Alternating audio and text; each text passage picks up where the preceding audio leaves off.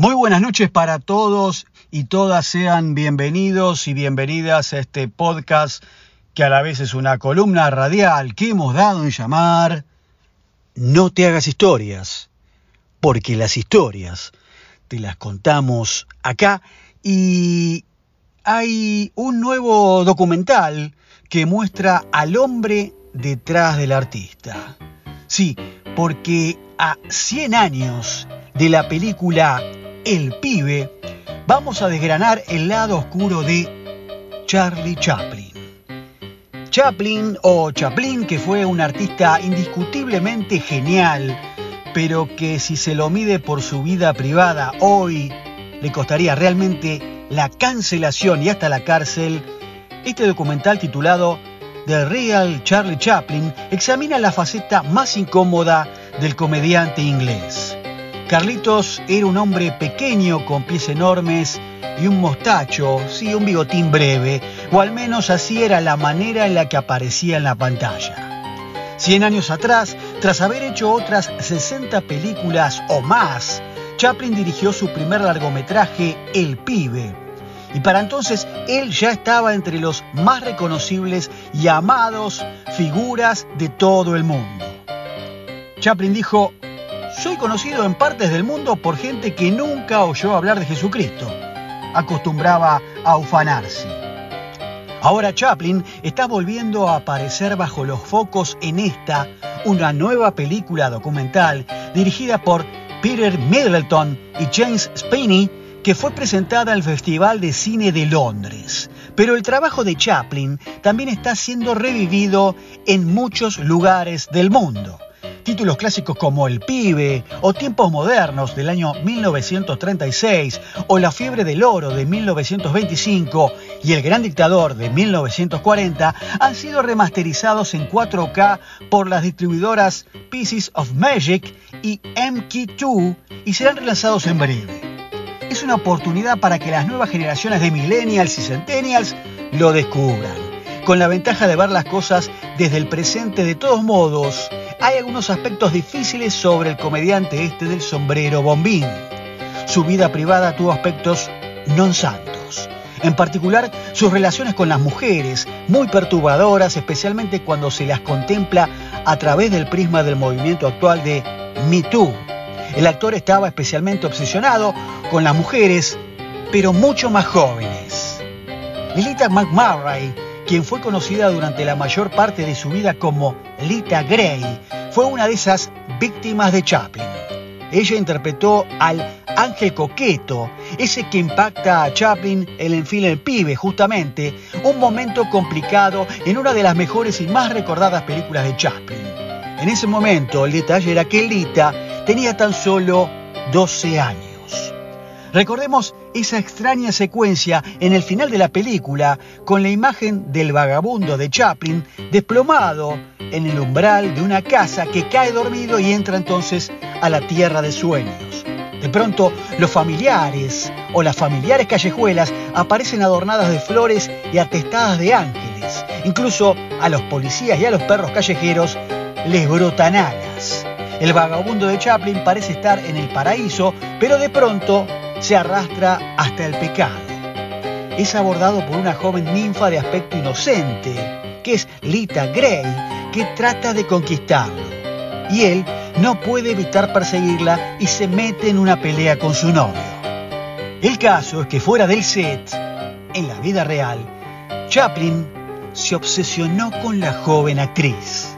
Para entonces acababa de atravesar un embrollado y amargo divorcio de su primera esposa, Mildred Harris, que tenía 16 años cuando se casaron en 1918 y tuvieron un hijo en julio de 1919 que murió tres días después del parto.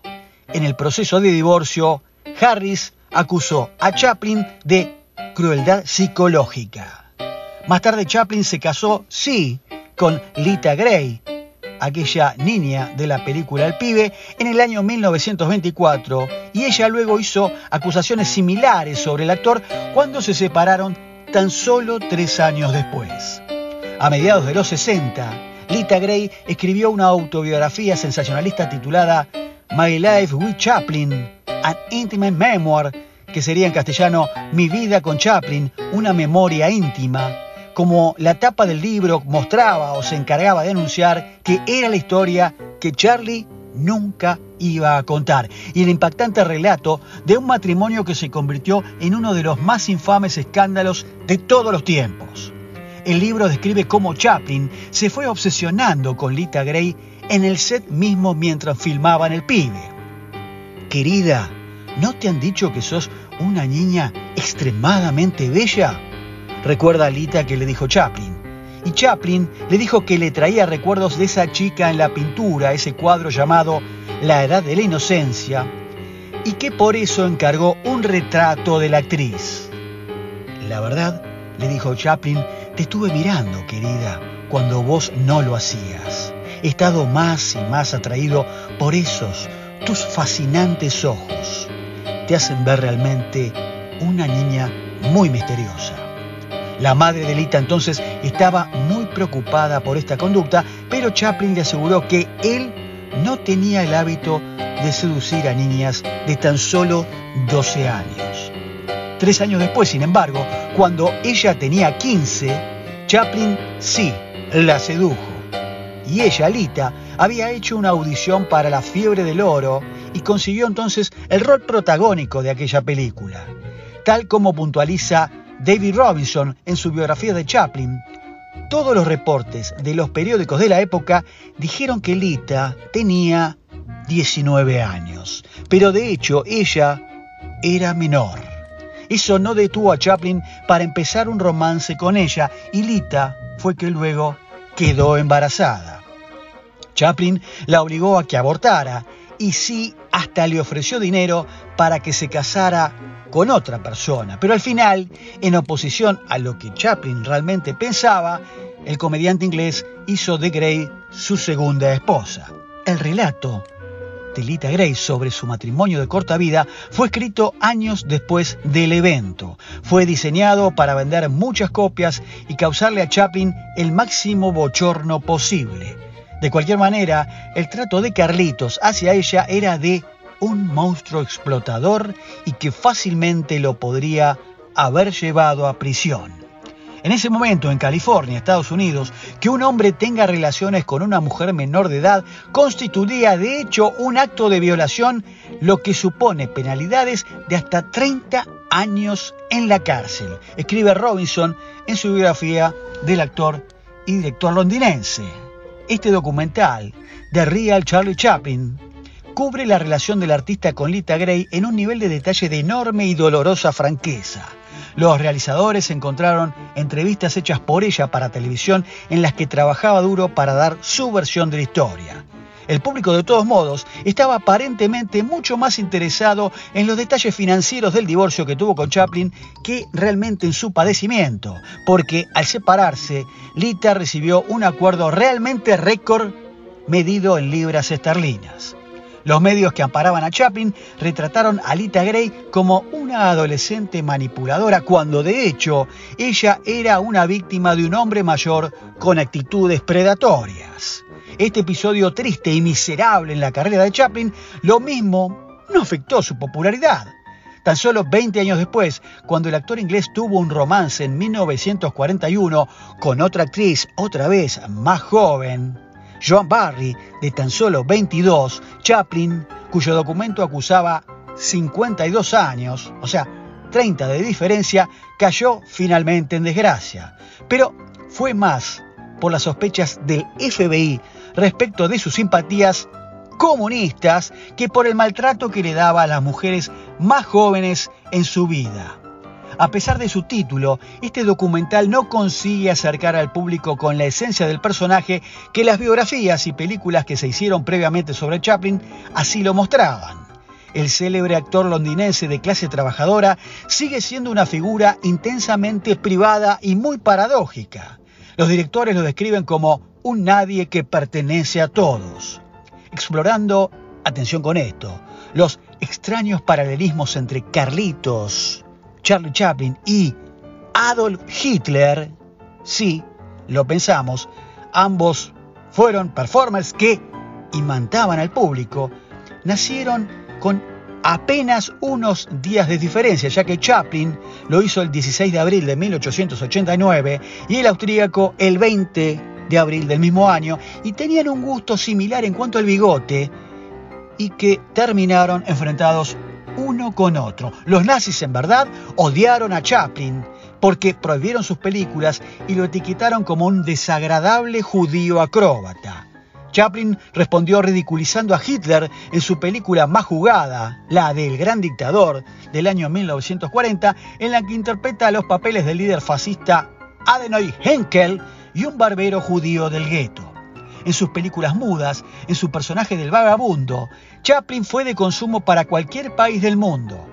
Chaplin era una figura relevante, realmente subversiva, que provocaba a la vez cariño y el pequeño hombrecito terminaba siendo siempre un héroe. Sus películas son tiernas, ingeniosas y muy graciosas. Se paró con autoridad dentro de la pantalla, pero resultó ser un autoritario fuera de ella. Se volvió millonario interpretando a pelagatos, tipos que no tenían un centavo, y sus comedias arengaban contra personajes del statu quo, ya que policías, jefes y jueces, sin embargo, él era realmente un jefe bravo que trataba a sus colaboradores de una manera muy tiránica. El documental hace una crónica de los muchos meses que pasó tratando de filmar una única y fundamental secuencia de su película del año 31, Luces de la Ciudad, que involucraba a una florista ciega que confundía al vagabundo con un millonario. Y ciertamente llevó a sus colaboradores del set hasta el hastío por su obsesivo perfeccionismo. Pero, ¿qué significa Carlitos Chaplin hoy para los cinéfilos? Bueno, el estatus del comediante ha ido cambiando sutilmente a lo largo de los últimos 20 o 30 años, porque fue ciertamente la estrella más popular del cine mudo en el mundo, pero de a poco se fue convirtiendo en símbolo de la alta cultura. Cuando sus películas son revividas, tienden a ser exhibidas en salas de concierto con el acompañamiento de grandes orquestas o en festivales internacionales como Cannes o Berlín, y son distribuidas por empresas de cine arte antes que por los grandes estudios del mainstream. Los críticos de cine y otros realizadores lo reverencian, pero Chaplin se ha ido alejando gradualmente del público en general. Su trabajo ya no se encuentra fácilmente en la televisión y en el streaming como para que los chicos lo descubran. Revolviendo en el arcón de la vida de Carlitos Chaplin, también fue una víctima porque realmente él en su vida tuvo una infancia muy traumática por su extrema pobreza fue separado de su madre que tenía problemas mentales de la misma brutal forma que sufría el niño que interpretaba Jackie Coogan en la película El pibe.